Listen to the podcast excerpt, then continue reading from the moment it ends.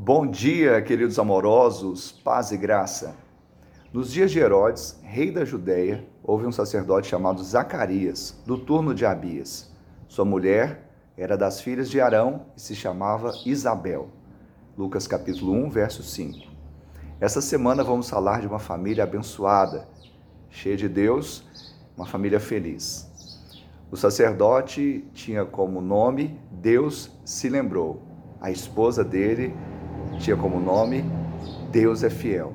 Vamos ver como que Deus une não apenas pessoas, mas propósitos. Era uma família feliz, irrepreensível em meio a uma sociedade que estava na iniquidade, mas fez a diferença. Que você seja realmente cheio do Espírito de Deus, tenha realmente a justiça que procede da fé, como essa família, e veja o milagre acontecer. Que Ele te abençoe, te dê uma semana de bênção e vitória, em nome de Jesus.